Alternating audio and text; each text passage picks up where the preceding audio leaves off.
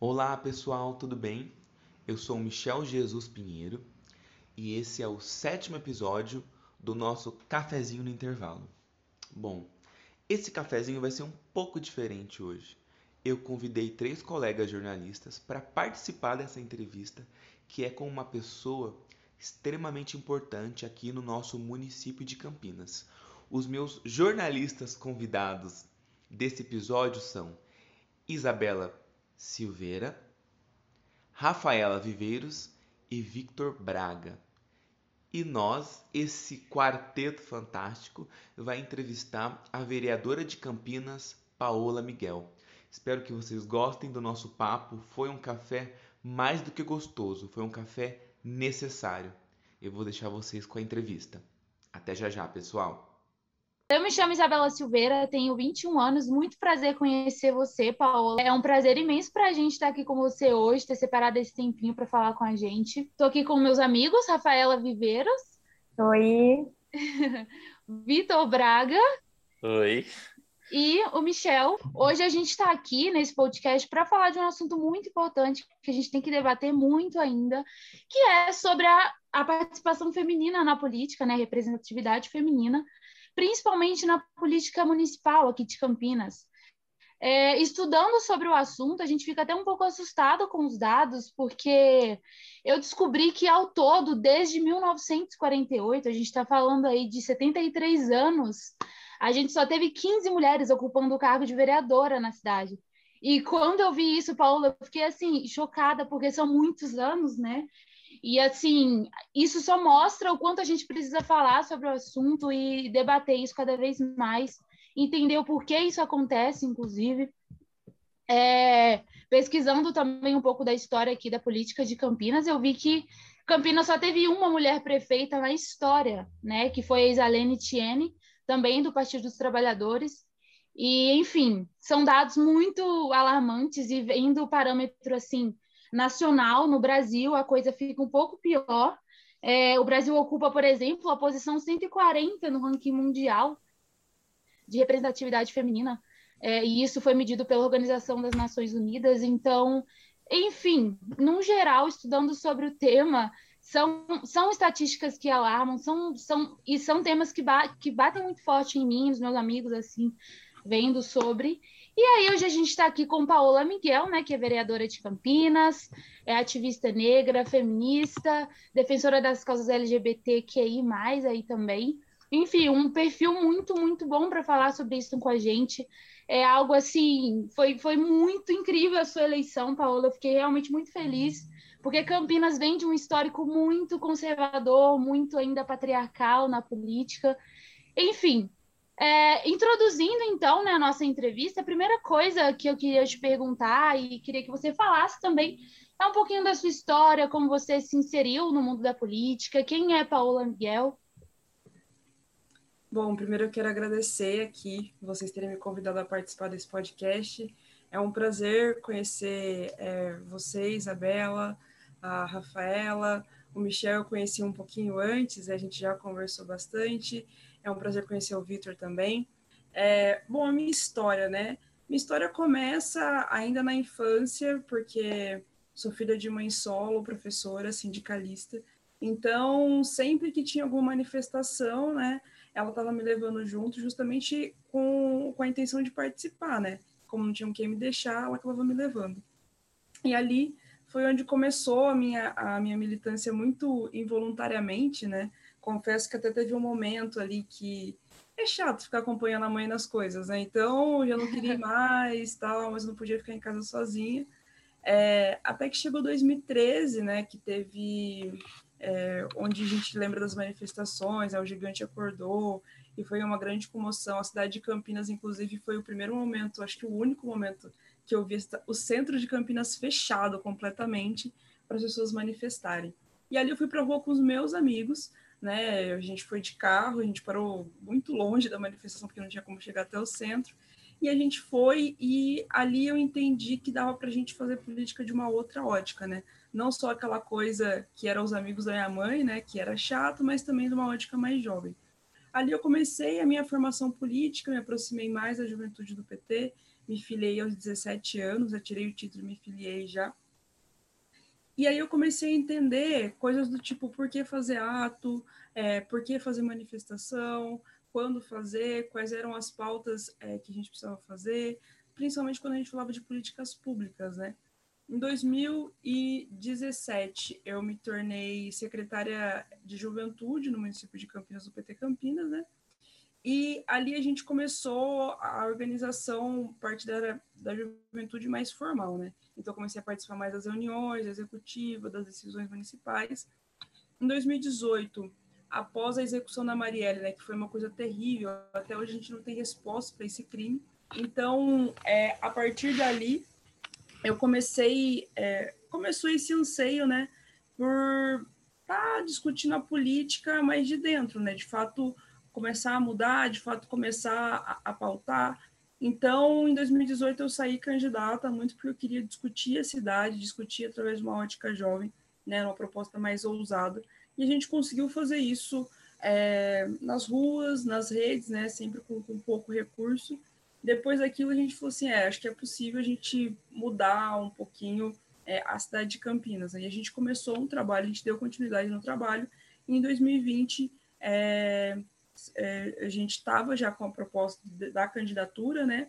Veio a pandemia, mudou completamente a maneira que a gente ia fazer as coisas, né? Ia abordar. A gente gosta de, estar tá sempre reunido com as pessoas, conversando, trocando, mas não foi possível, mas a gente conseguiu através das redes, é, chegar onde a gente queria, né? A gente queria chegar muito mais longe, mas a gente pelo menos conseguiu chegar no possível e a gente conseguiu ganhar a eleição e cá estou, vereadora eleita. Muito legal, obrigada, viu, Paola? É, como a Isabela já falou, é um prazer poder conversar com você, muito obrigada mesmo.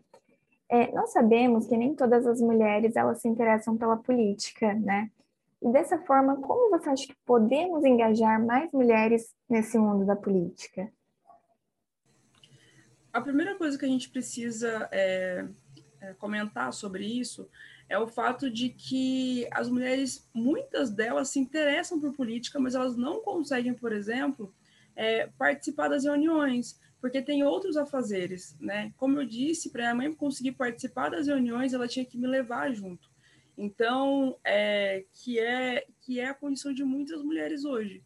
Então, por exemplo, para você conseguir ter, é, participar de uma reunião, se organizar, eu sempre costumo dizer que você precisa ter segurança alimentar. No caso das mulheres, você precisa ter segurança alimentar para justamente as pessoas que elas cuidam, né? Já que o cuidado está muito presente na vida das mulheres e com a pandemia cresceu muito. Então, eu acho que esse é o primeiro ponto.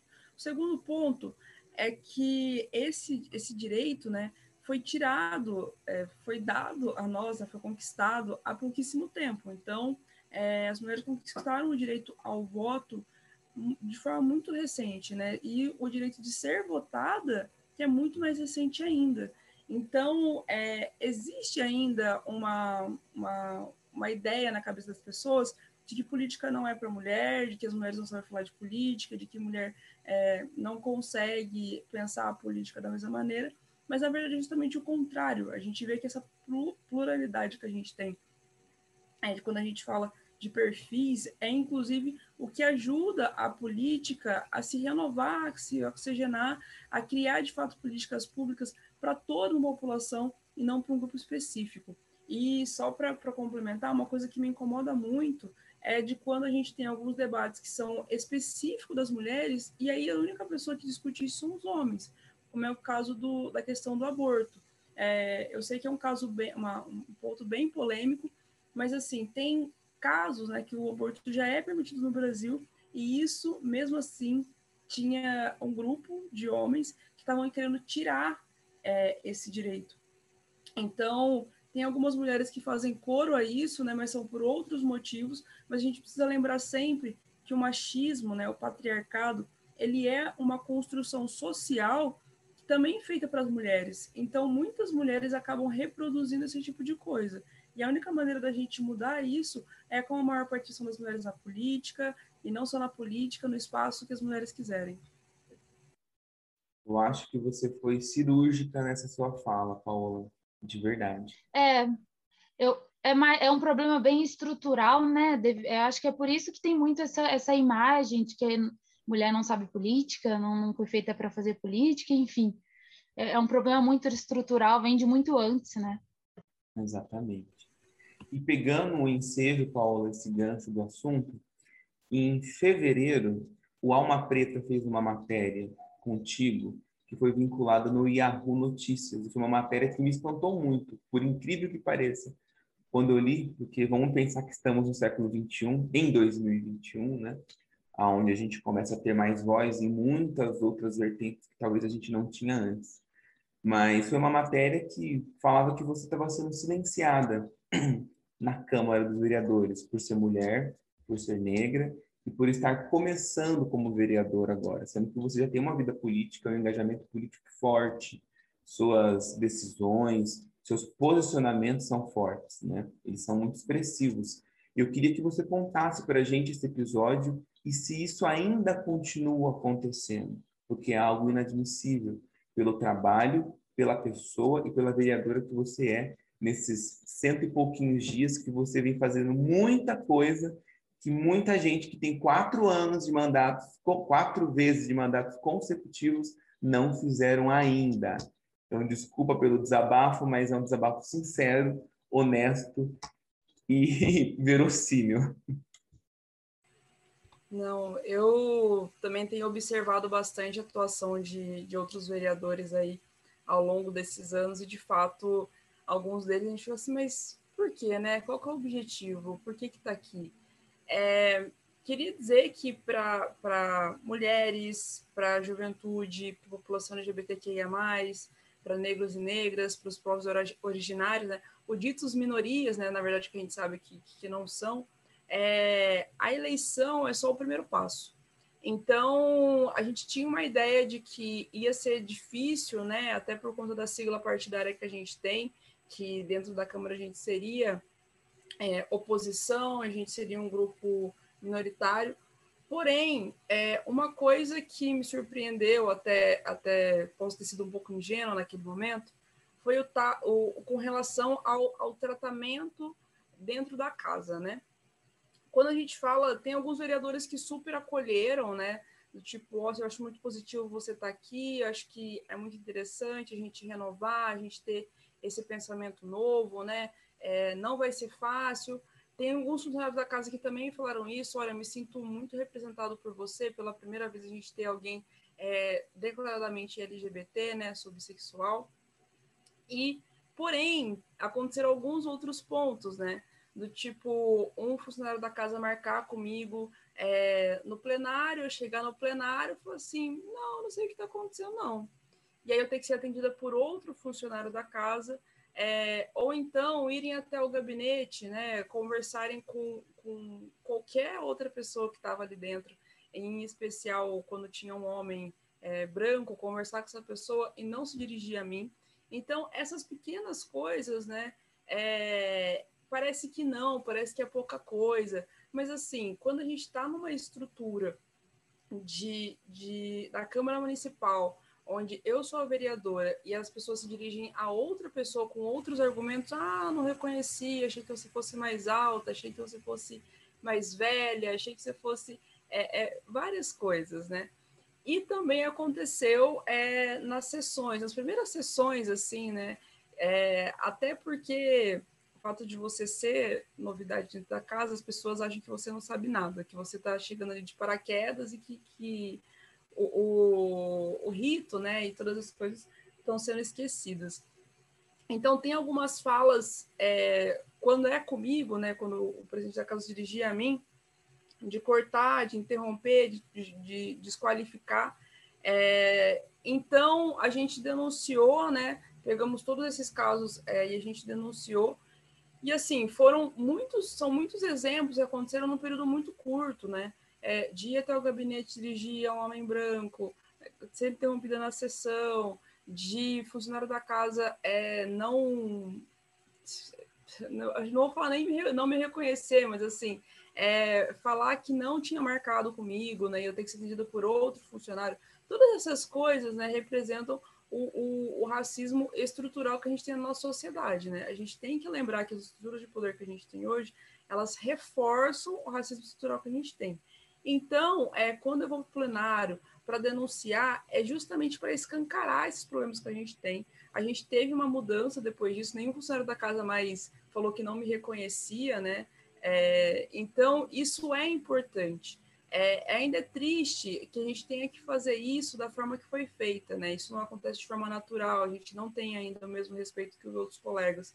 É, mas a gente vai denunciar todas as vezes que forem necessárias, porque eu ainda estou no espaço que eu posso fazer isso, que eu posso falar assim, olha, eu sou eu sou a Paola Miguel, mas tem muitas pessoas que estão em situações que elas não podem fazer isso. Então, é, ir para a tribuna, fazer a fala da maneira que eu fiz, foi justamente nisso, pra, foi justamente para isso, para escancarar os problemas que a gente tem na nossa sociedade e que as pessoas também saibam que tem alguém que passa pelas mesmas coisas que elas e também está sofrendo que quer mudanças dentro do poder executivo, legislativo, na verdade. e Paula, eu ia perguntar justamente isso agora nesse momento da entrevista, Inclusive, eu estive conversando com alguns amigos pretos, até para formular essa pergunta de uma forma que fosse mais sensível, né? Até por ser uma mulher branca, não ser o meu lugar de fala, perguntar isso de uma forma que atenda, né? Porque é uma coisa que eles querem ouvir, inclusive, de você. Se você, assim, poxa, beleza, que legal, fui eleita. A partir daí, você teve algumas inseguranças sendo uma mulher preta dentro da Câmara eleita, e enfim, carregando tantas causas que, que né, você carrega. Como foi isso para você, essa adaptação? Ou foi mais tranquilo? Teve alguma situação em que você falou, nossa, me senti completamente desconfortável, enfim? Olha, eu acho que essa. Eu acho que eu preciso voltar um pouquinho na minha história, né? Desde quando eu era pequena, né, minha mãe sempre falou assim: olha, para você ser igual, você tem que no mínimo fazer o dobro, porque as pessoas não vão te ver como sendo alguém igual, né? Então, assim, você não é, você não pode simplesmente fazer é, uma fala e errar em algum ponto, porque as pessoas vão saber que você errou ali. Então, essa cobrança, né, essa cobrança é, eu, eu tenho, né? Então, às vezes eu, eu comento alguma coisa é, uso algum termo errado, falo alguma coisa é, errada e eu fico me cobrando bastante quanto a isso. Então, só por conta disso, falar na tribuna, né, se colocar, às vezes, bem no, na, nas primeiras sessões, principalmente, discutir os projetos, as moções, os requerimentos, né, ou, ou na sessão é uma coisa que me deixava muito ansiosa. Agora eu estou me adaptando um pouquinho melhor, né? Acho que eu encontrei não só a forma de me colocar na tribuna, mas também de como me preparar para isso, né? Então, me sinto um pouco mais, mais tranquila quanto a isso. Mas o dia a dia na política, é, ele é uma, um desafio também a todo momento, né? Porque não é só na tribuna que eu preciso me colocar. Às vezes, quando eu vou fazer uma visita, eu preciso me colocar também, que as pessoas entendam que eu também tenho conhecimento e essa coisa, é, é sou muito cobrada, né? De saber não só a parte política, mas tecnicamente daquele assunto. É, eu sou formada em engenharia de computação, então eu venho de um outro, outro ambiente, né? Trabalhava numa empresa privada, é um ambiente bem diferente da política, então é, a forma que eu faço fala, que eu, que eu coloco, que eu falo, às vezes eu sou muito sucinta, né, na, na, em algumas respostas, né? Então, tudo isso é um trabalho diário que gera uma insegurança, né? A política é muito baseada em comunicação, fala, a forma de você se colocar, é, ênfase, então, todas essas coisas, até mesmo gravar um podcast, às vezes gera uma, uma, uma coisa assim, mas o que, que vai ser? O que, que eu vou falar? Será que, será que vai dar certo? Então, todos esses pontos, né, geram uma insegurança. É, eu acredito que isso seja não só por conta da minha formação, né, que vem de uma área diferente da, da, da maioria dos políticos, mas também pelo fato é, de ter essa cobrança muito em cima, né? Você não pode errar, você tem que ser melhor, você tem que, que fazer, você tem que ser respeitado. Isso acaba gerando uma insegurança na gente. É, é um trabalho diário, é um trabalho que, que é contínuo, né? Não acho que isso vá se resolver é, depois de 100 dias ou até mesmo depois de, de, um ano. É um trabalho diário que todo mundo que, que, que é negro, que está numa, numa posição, né? Que vai ascendendo, vai sentindo, né? É uma coisa, parece que as pessoas olham para você e te julgam por aquilo sem nem sem nem te perguntarem. Uma coisa que eu sempre costumo dizer, né, é que assim, as pessoas não esperam que a gente chegue até aqui. Então ninguém esperava que eu fosse virar engenheiro de computação, ninguém esperava que eu fosse é, me eleger. A gente está o tempo todo provando que a gente pode também ocupar aquele espaço. E isso acaba dando um peso, né, uma carga e de uma insegurança muito grande para a gente. Alguns lidam melhor com isso, outros lidam pior do que isso, né? Então, é uma coisa que eu não acho que vai se resolver, eu acho que a gente precisa mudar toda uma sociedade para que a gente consiga resolver e diminuir essas inseguranças. Mas, enquanto isso, né, para todo mundo que está ouvindo a gente e que é preto, é, eu quero dizer que a gente tem que se colocar, a gente tem que continuar, a gente tem que sempre buscar esse espaço, porque a gente está abrindo caminhos também para quem vem depois da gente. Então, isso é muito importante. Eu acho que essa insegurança que a gente tem, até mesmo a gente ser a primeira pessoa a estar tá ocupando aquele espaço, é muito importante. Para a pessoa que vier depois, né, para os pretos e pretas que vierem depois, se sentirem, olha, mas ele conseguiu, ele está lá, é, eu também posso estar lá. Eu acho que é uma questão de da gente abrir esses primeiros passos, os primeiros caminhos para toda uma geração que vem nessa discussão e nessa construção. Eu fiquei até assim meio baqueado com a sua resposta. Você só queria dizer que você é incrível assim, do tanto que a gente está conversando aqui. É, eu sou homossexual e eu sinto uma certa gratidão em de certa forma você me defender em algumas áreas, né? Sendo parte de uma minoria que eu sou. Mas eu queria te fazer uma pergunta sobre o que você acha que pode ser feito em questão do machismo dentro da Câmara Municipal, sabendo que mesmo a gente estando no, no século 21, em 2021 até hoje ainda poucas mulheres eh, fazem parte da política aqui em Campinas. Muito obrigada, Victor. É, fico muito feliz de, poder representá-lo é, dentro da casa. É uma coisa que a gente protocolou já é um projeto de Procuradoria da Mulher. Por quê? É, a gente precisa garantir a participação das mulheres né, dentro da casa também. A gente teve um caso, dois casos terríveis esse ano. Um foi com a deputada Isa Pena, na LESP, onde é, foi filmado tudo o que aconteceu com ela, sabe? E pela primeira vez a gente conseguiu, de fato, buscar medidas para que aquele deputado é, fosse afastado, né? E fosse, inclusive, tirado o seu salário, porque esse tipo de coisa a gente não pode permitir. Mas a gente precisa ter ainda uma Procuradoria da Mulher para garantir a participação das mulheres na política. A gente teve um outro caso de uma vereadora do PSOL na Câmara de Vitória, onde ela utilizou a palavra todes, começou um embate sobre se poderia ser utilizada a palavra todes ou não, e acabaram, né, os argumentos acabaram e foram para a roupa dela, né, e falou assim, ah, você, você que é mulher tem que se dar ao respeito. Então, esse tipo de coisa a gente não pode permitir, a gente não pode deixar passar. Mas como ainda nós somos é, dentro das casas legislativas uma minoria, a gente precisa que tenha a Procuradoria da Mulher para que tenha a garantia da nossa participação na política. Então, eu acho que esse é o primeiro passo que a gente pode fazer é, dentro da casa, né, nas condições que a gente tem. E o segundo passo é para que mais mulheres se coloquem na política, para que as mulheres também entendam a necessidade da gente ter mulheres na política, porque a gente tem uma sociedade onde mais de 50% são mulheres. A gente precisava ter essa representação dentro das casas legislativas também, porque muitas das questões que a gente tem, né, muitas das questões do dia a dia que a gente tem, é, as mulheres discutem há muito tempo.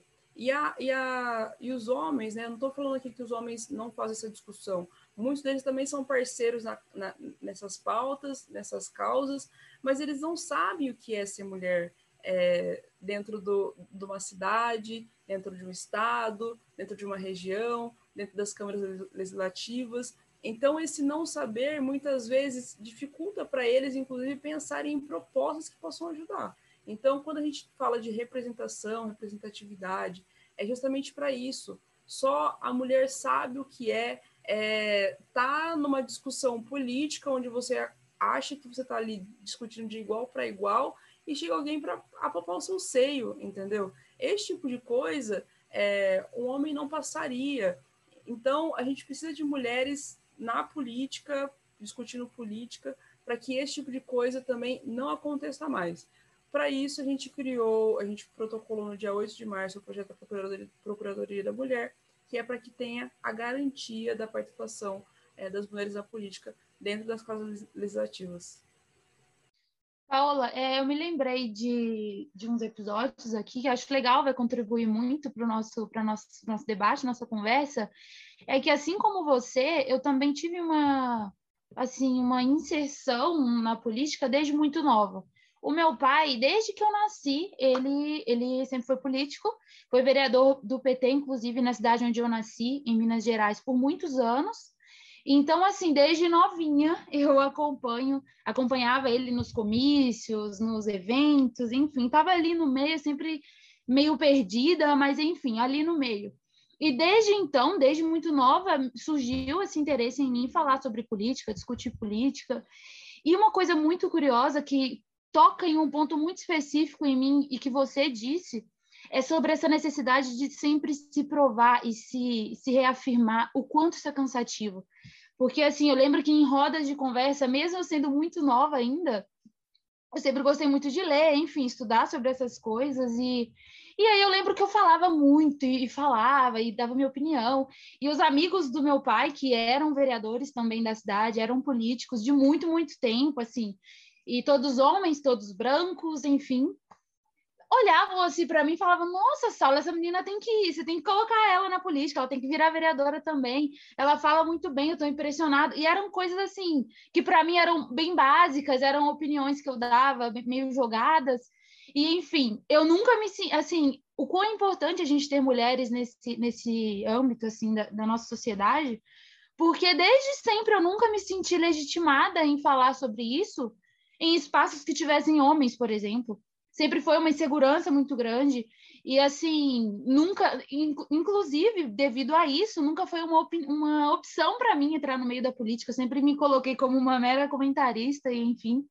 Mas é, é isso é muito importante. Eu queria deixar isso muito claro. É, as mulheres agora que estão conseguindo né atingir esse esses cargos que representam muito para gente porque de certa forma, significa essa legitimação da mulher, mostrar que a mulher sabe e que, sabe, isso ainda é assunto para gente. Enfim, é muito, muito importante mesmo. Eu fico muito feliz com o seu comentário, né? E só para fazer um adendo, né? É, isso acontece, a gente falou específico do, dos pretos, das pretas, mas assim, isso acontece também quando você é jovem, é, e você vai colocar a sua opinião numa roda de uma galera mais velha. Isso acontece quando você é mulher, você coloca a sua opinião numa roda masculina. Muitas vezes, né, a gente ouve assim, ah, mas quem que ela acha que é para falar isso aqui, né? Então a gente está ali o tempo todo se provando, se colocando, e é justamente isso. A gente precisa é, se provar e se colocar o tempo todo. Eu sempre costumo dizer uma coisa sobre o machismo, né? Que é o seguinte: muitas vezes a gente fala, a gente fala, a gente fala e ninguém ouve. Aí tem um homem que só repete aquilo que a gente falou. E aí, assim, a ideia dele e virou o, o, a cereja do bolo, assim, nossa, você é genial. Então, assim, até hoje a gente ainda tem que ter um homem repetindo o que a gente fala para validar a nossa ideia. Então, isso é de uma, uma. Isso parece que é pouca coisa também, às vezes, né, quando as pessoas ouvem. Mas assim, é muito triste você ter que falar, você dar ideia, você se colocar, e aí assim, isso não vale. Aí chega um homem que apenas repete aquilo, e aí ele é o grande idealizador, genial, e tá tudo certo, sabe? Então, Nossa, sim. Tipo não, inclusive, além da gente ter que, enfim, isso ser cansativo, a gente tem que chegar a lugares muito extremos às vezes para ser ouvida. Igual você disse, é muito triste a gente ter que criar um, um órgão para proteger e dar confiança para a mulher. Isso ter que ser criado já é uma ideia muito, muito ruim para a gente, porque é algo que era para ser natural, enfim. Mas a gente está nesse processo aí de transição. Assim, acredito que a gente tem muito a melhorar e vai evoluir muito ainda, apesar de ser um, um caminho muito longo ainda, né? Nossa.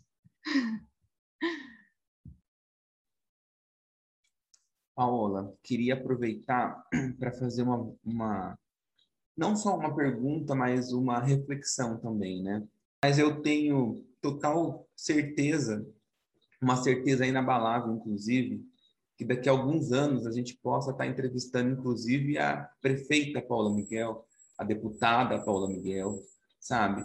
Porque os seus posicionamentos, como você, a sua ótica para com o mundo, até porque existe uma ótica do mundo para com você, que aí existe uma resposta a isso, as suas causas, a pessoa que você é, né? Deixa de ser pessoa para ser persona quando a gente entra na política, de certa forma.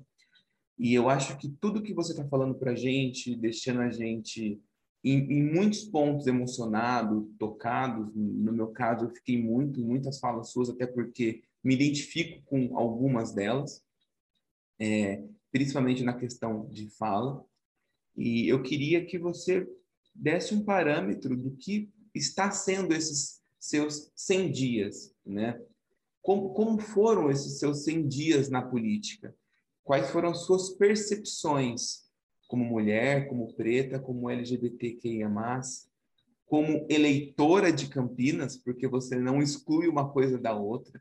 Queria que você desse esse panorama para a gente. E agradeço total as suas pautas, reivindicações e lutas porque elas são de extrema necessidade, porque elas são de muita sobrevivência para muita gente. Bom, é, quero agradecer mais uma vez é, o, o, todo, todo o carinho aqui, né? É, é muito bom saber que a gente está fazendo um bom trabalho, porque a gente também, é, quando a gente fala de insegurança, é justamente isso, né? ainda mais com a pandemia, tudo fechado, não tem como a gente ter um contato é, em massa com as pessoas, a gente fica distante, né? É, até falei um pouquinho disso na, na posse, assim, a gente, a casa do povo, ela é distante da população, né? As pessoas não ocupam aquele espaço, não questionam o que está acontecendo ali, e é justamente isso que a gente quer mudar, a gente quer ter uma maior participação é, é, na política, mas também trazendo o povo junto, sociedade civil junto. Então, nesses primeiros 100 dias, acho que o primeiro baque que a gente teve foi justamente é, uma coisa que está aí desde o ano passado, que é a pandemia. A gente não pode fazer reunião no plenário, a gente não pode encher o plenário, a gente não pode é, trazer a população para perto é, da gente, só é, iniciativas menores, que a gente precisa também lembrar que a internet não chega para todo mundo. Então, esse momento, é, não são todas as pessoas que estão, inclusive, acompanhando o que está acontecendo no município de Campinas quando a gente fala da atuação da Câmara. Então, isso me deixa é, um pouco frustrada, né, de como seria essa vereança. É, e também a gente está buscando novas maneiras. Esses 100 dias, eu acho que nesses 100 dias a gente percebeu que entrar na política, ser eleita não basta, a gente tem que fazer muito mais, se provar a todo momento também dentro da casa. É, a gente acabou esbarrando em algumas questões, é, ah, mas vereador não pode fazer isso, quem faz isso é o executivo. É, e aí a gente vai buscar o executivo, tem aquela coisa do tipo, ah, mas agora ele não pode, não está presente, não dá para atender. Então, essa coisa da política a gente tem enfrentado, né, de tentar buscar outras soluções e esbarrado nos problemas de sermos de oposição, de não querer, da galera não querer receber a gente.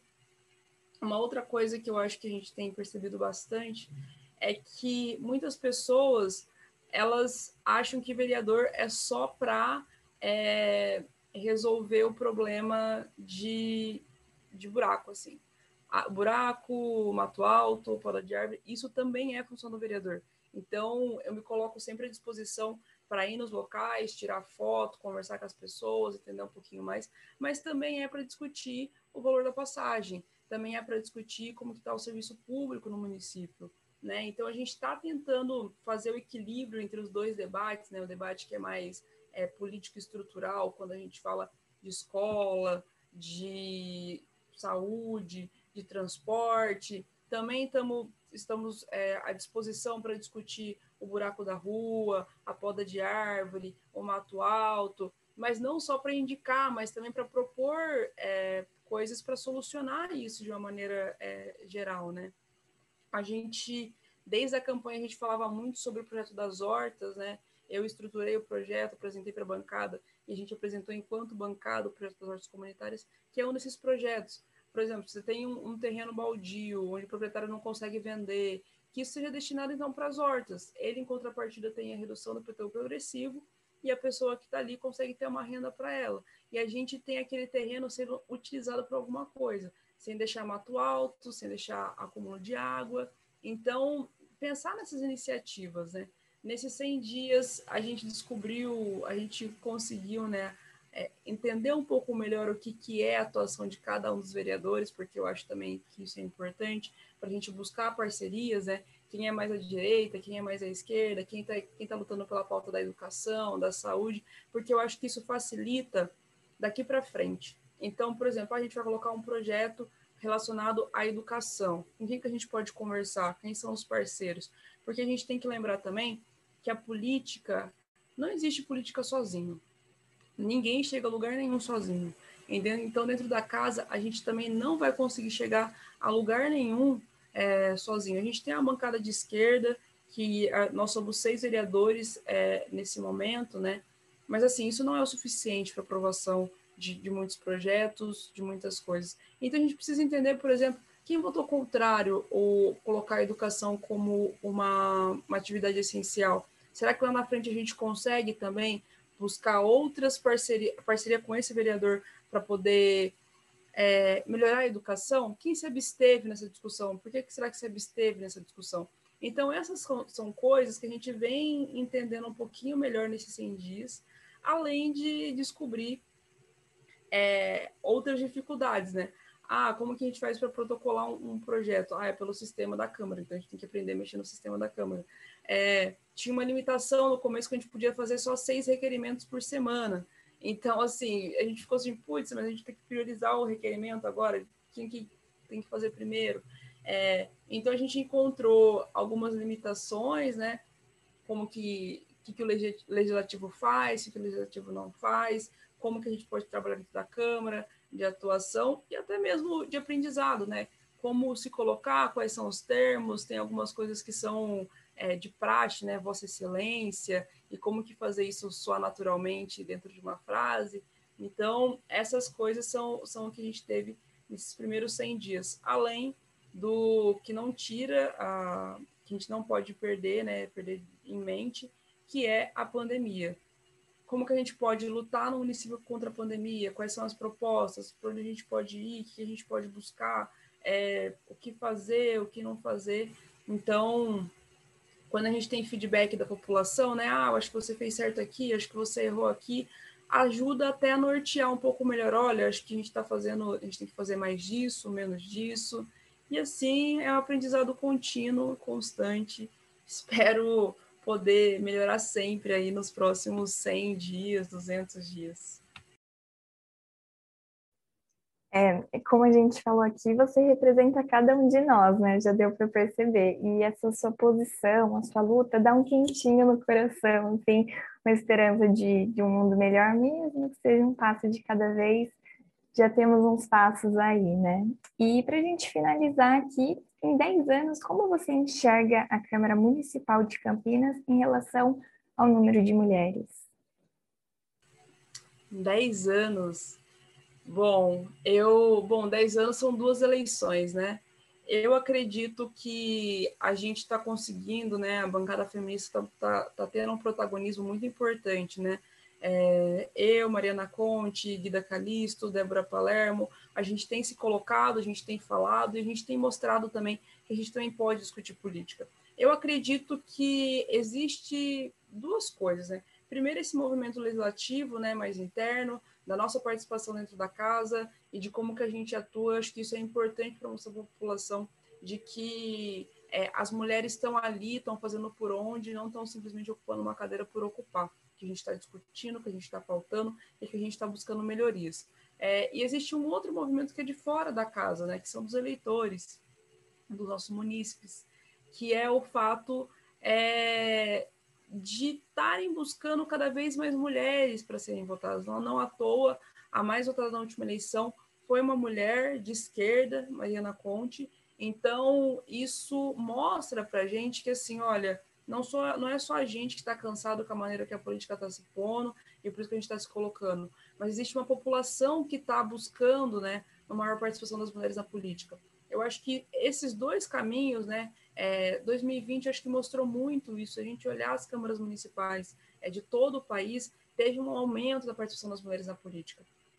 Então, eu acredito que nos próximos 10 anos, nas próximas duas eleições, a gente vai conseguir, espero que 50% da casa, mas acho que isso é um pouco utópico ainda. Mas eu acredito que a gente consiga chegar ali, ao invés de quatro mulheres, para, por exemplo, 10 mulheres. Né? Se a gente conseguisse 10 mulheres, já é um, um, um avanço enorme. A gente teria é, quase que. Estaria um pouco longe da maioria, mas a gente já teria um terço da casa para poder é, votar, pautar, se colocar, trazer novas ideias também, né? É, novas óticas e poder fazer uma discussão que fosse mais igualitária. Com quatro mulheres, apesar de ser um recorde, a gente só, só a gente é somos quatro, né? Então é muito pequenininho, é muito reduzido. Não dá para a gente aprovar os nossos projetos é, que falam das mulheres simplesmente. A gente precisa sempre buscar é, esse diálogo com, com os nossos é, colegas, é, colegas e, e, companheiros, então é, isso acaba ficando limitado. Então eu espero que nos próximos 10 anos a gente consiga ter, no mínimo, 10 mulheres na casa, que a gente consiga eleger, inclusive, uma presidenta mulher que a gente nunca teve, é, e que a população entenda que quanto mais a gente tem essa pluralidade, essa diversidade dentro da Câmara Municipal, isso é positivo, isso é benéfico para a população. Uma coisa que eu sempre digo, né, que assim, a gente não estaria hoje com gás de cozinha a 100 reais se a gente tivesse mais mulheres na política. Porque geralmente quem faz a, a, compra, né, quem cuida da casa, quem cuida da cesta básica, são as mulheres. Então, isso é uma coisa que impacta, impacta diretamente no funcionamento da casa. Então, essas discussões que parecem menores, mas hoje, quando a gente tem o crescimento da fome, ela é essencial. E as mulheres discutem isso desde o princípio, desde o começo, até porque são atribuídos a nós a atividade do cuidado, cuidar da casa, cuidar dos idosos, das crianças, é, dos nossos é, amigos. E eu acredito que as mulheres podem estar onde elas quiserem, mas a sociedade coloca a gente nessa, nessa posição né, de, de, de cuidado. Então, por que, que a gente não pode cuidar do povo, né? Cuidar da população campineira? Então, esse cuidado que a sociedade não coloca, vamos colocar a gente também dentro das casas legislativas para a gente cuidar da população, do povo, das políticas públicas e vamos tentar transformar essa sociedade, deixá-la um pouco menos machista e tentar buscar novas maneiras a gente olhar para Campinas também.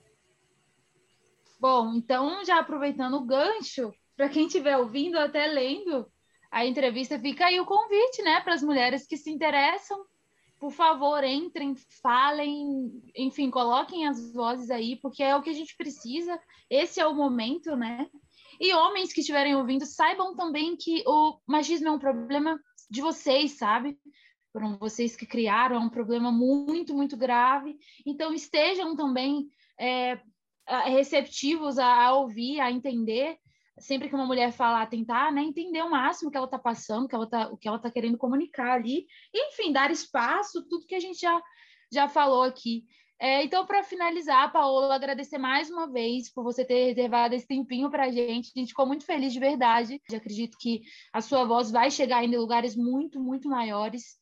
É, saiba muito da sua importância, do que você carrega, enfim, se sinta cada vez mais confiante, capacitada, porque você já é isso tudo, e isso é muito importante para a gente, de verdade, até por você ser jovem, já, já carrega isso, já, já leva e já motiva a gente a falar, inclusive é o motivo né, desse podcast, desse tema. O tema era livre, a gente foi escolher logo esse, porque a gente acredita muito na, na força da mulher, na importância dela né, na, na política. Enfim, agradecer aos meus amigos também queridos. gente, muito obrigada. A gente ficou super nervosa, Paola, para fazer essa entrevista com você. É, e deu tudo certo, graças a Deus, deu tudo tranquilo. E, gente, todos foram brilhantes. Enfim, muito obrigada a todo mundo. E alguém tem mais alguma coisa para falar? Agradecer? Eu só queria dar uma declaração. Se um dia, Paola, você for é, se colocar como prefeita, se eu voto, você, eu, você já tem o meu. Porque você é incrível. Muito obrigado de verdade. Paola, Gente. eu também queria te agradecer e falar uma coisa para você muito importante.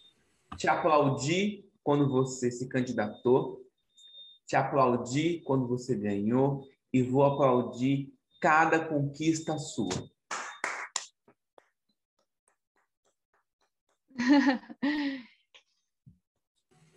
Gente, é, gratidão de verdade, assim, por, por, por esse convite, por esse espaço, é, pela palavra de vocês. É, um passo de cada vez, né? Vamos tentar mudar um pouquinho a, a Câmara, né? E depois a gente pensa nos próximos passos. Eu sempre digo isso. É, me sinto muito feliz né, de estar participando aqui, fiquei bem nervosa também, né? Sempre fico assim, ah, mas o que, que eu vou falar? O que, que será que eles vão perguntar? Né? Jornalista, você sabe que, que sempre tem, tem alguns casos jornalísticos aí bem emblemáticos que as pessoas ficaram nervosas e simplesmente fugiram, né? Então, é, sempre dá uma, uma ansiedadezinha. Muitíssimo obrigada, me convidem sempre que vocês quiserem. É, vamos continuar conversando, pautando. Se vocês tiverem também algumas ideias para a gente levar para o legislativo, traga para a gente também. Tem uma discussão que eu comecei há algum tempo atrás, né? Eu fui fundadora do, do Bond Mídia, que era um, coletivo, um coletivo de mídia alternativa na cidade de Campinas, com um amigo que também é jornalista, que é sobre o mídia livrismo. Então, é, a iniciativa de vocês é importante não só para levar a, a essas pautas, mas também para discutir o, mo o modelo e o papel da mídia que a gente tem em Campinas. Então, essa é uma das coisas que a gente quer fazer, a gente quer discutir, a gente quer pautar. E só tenho a agradecer mais uma vez. Contem comigo no que vocês precisarem. É, a casa é a casa do povo, de todas nós. Infelizmente, a pandemia não está deixando a gente ocupar aquele espaço da maneira que a gente gostaria. Mas eu também conto com vocês para assim que a gente tiver tudo liberado, vamos conhecer a Câmara, vamos fazer um tour por lá, conhecer o plenário. Muitas pessoas me pedem isso, tomar um café no gabinete, conhecer a biblioteca, vamos utilizar aquele espaço da maneira que deveria ser utilizado. Pessoal, e esse foi mais um episódio do nosso podcast Cafezinho no Intervalo. Agradeço muito a participação especial dos meus colegas jornalistas Isabela, Vitor e Rafaela e agradeço muito, Paola, por você ter concedido essa entrevista pra gente. Muito obrigado, pessoal. Espero que vocês tenham gostado e fiquem de olho nas nossas próximas entrevistas. Tchau, tchau.